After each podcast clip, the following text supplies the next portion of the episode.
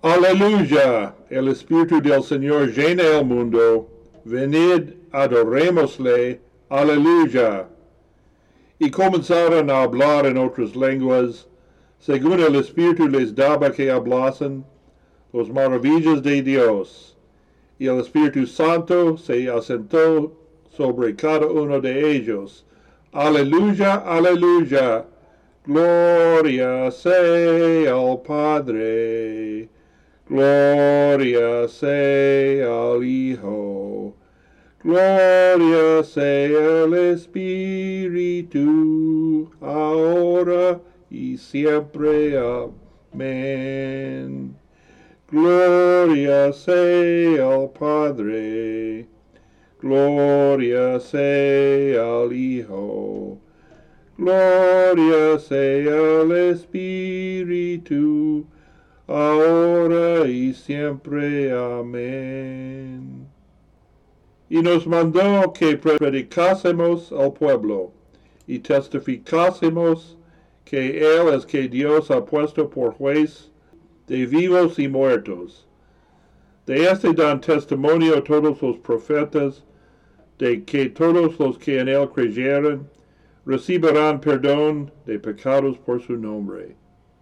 Mientras aún hablaba Pedro estas palabras, el Espíritu Santo cayó sobre todos los que oyen la palabra, y los creyentes de la circuncisión que habían venido con Pedro estaban asombrados de que también sobre los gentiles se derramase el don del Espíritu Santo, porque los, los oyen hablar en lenguas y magnificar a Dios.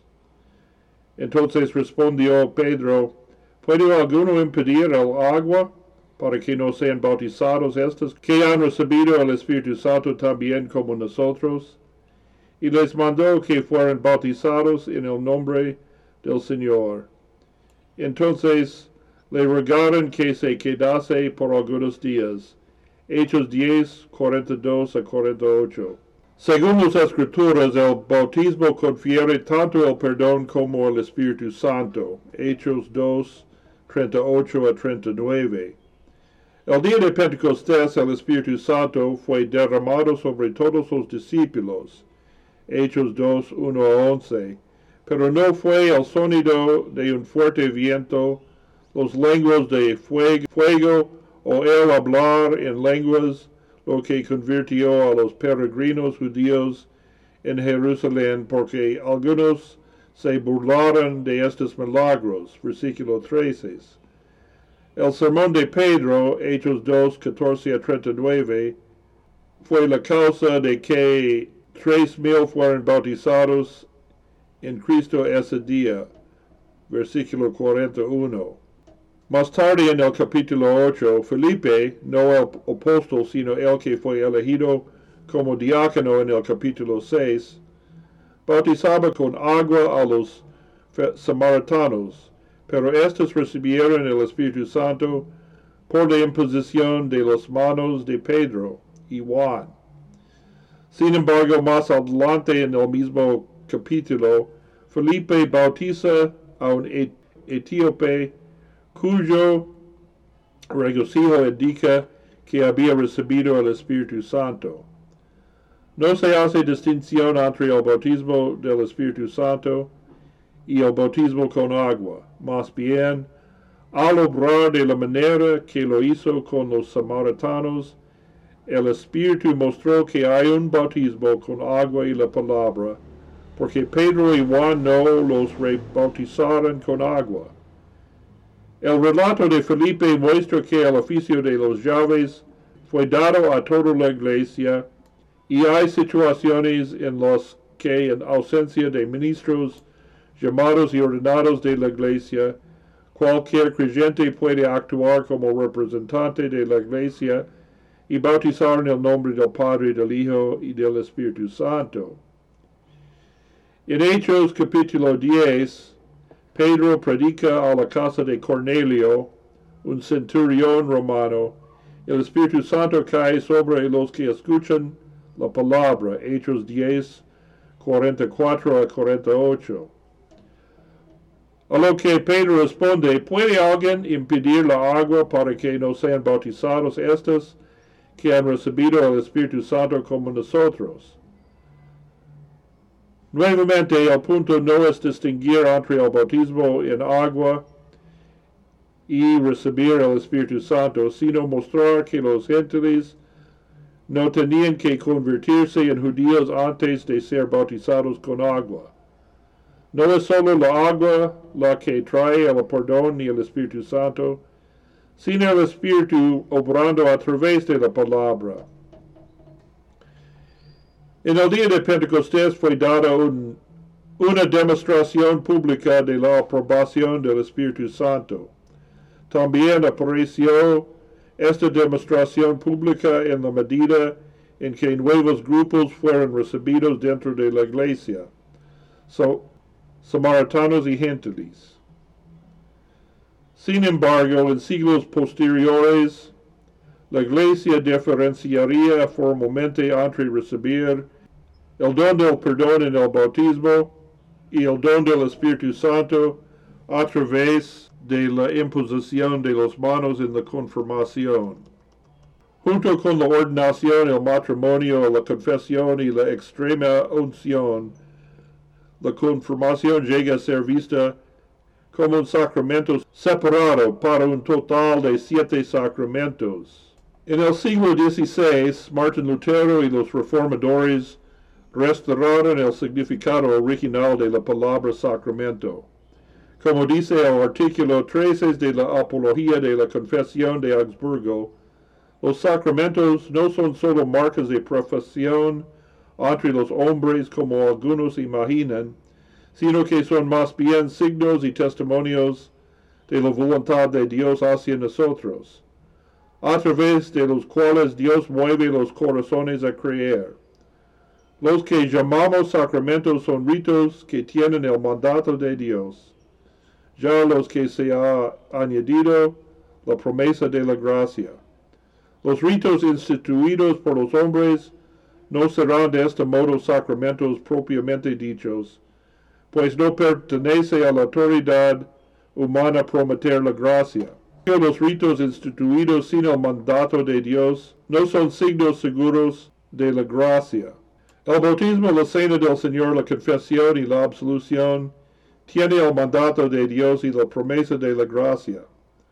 La absolución es la palabra de Dios, como la es la predicación pública, y la fe puede venir por el oír la palabra.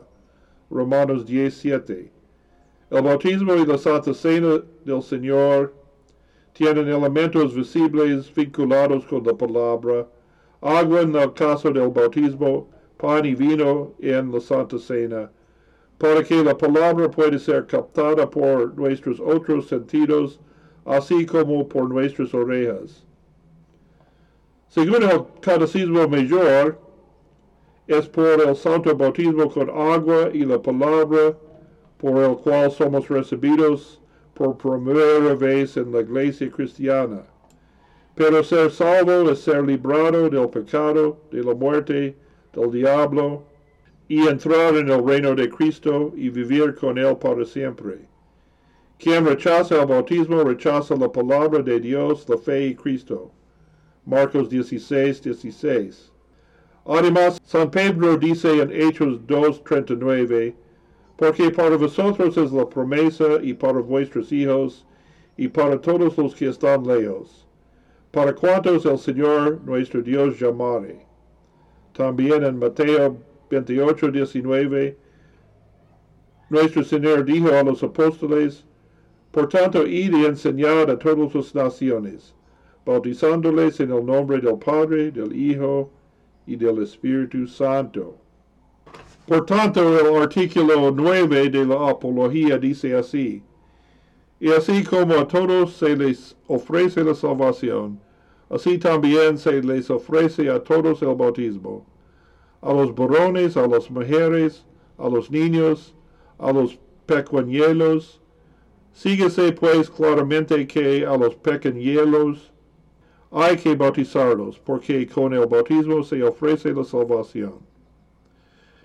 El bautismo se ofrece a todos, también. Todos están invitados al sacramento de la Santa Cena para la alimentación y fortaleza la fe, pero solamente quien ya ha sido hecho un hijo de Dios a través del lavamiento de la regeneración, este es, a través del bautismo debería recibir la Santa Cena, así como en el Antiguo Testamento solo era permitido participar del Cordero Pascual a los que ya habían sido recibidos en el pacto divino de gracia a través del sacramento de la circuncisión.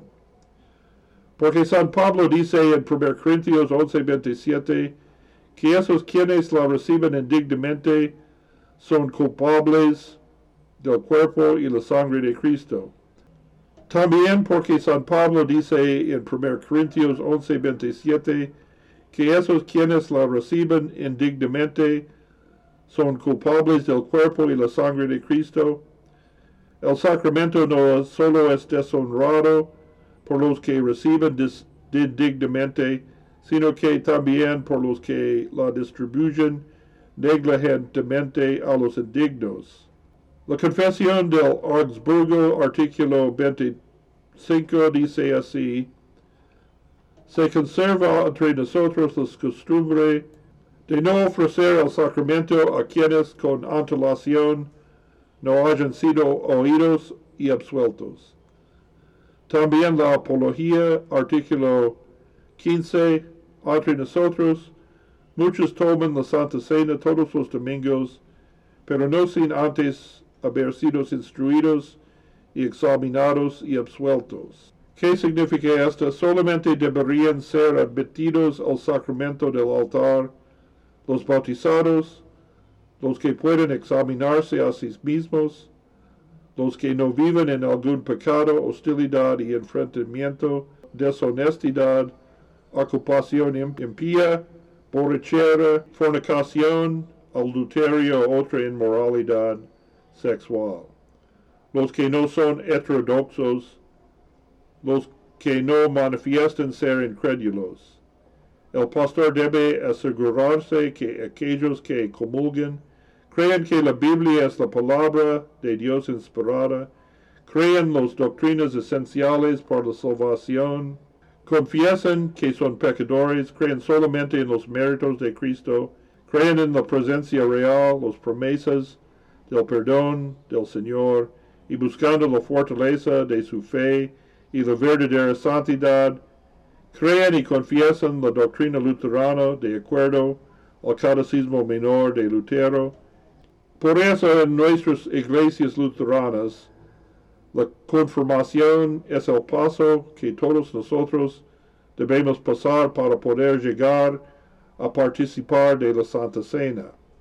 El catecúmeno se prepara durante un año más o menos, donde estudia los diez mandamientos, el credo apostólico, el Padre Nuestro, los medios de gracia, el oficio de los llaves. Sin embargo, la confirmación no es un sacramento o medio de gracia, como el bautismo o la Santa Cena, ni una confirmación del bautismo. Más bien, es una confirmación que el catecúmeno está en acuerdo con la doctrina apostólica antes de la primera comunión. La Santa Cena es un acto de confesión.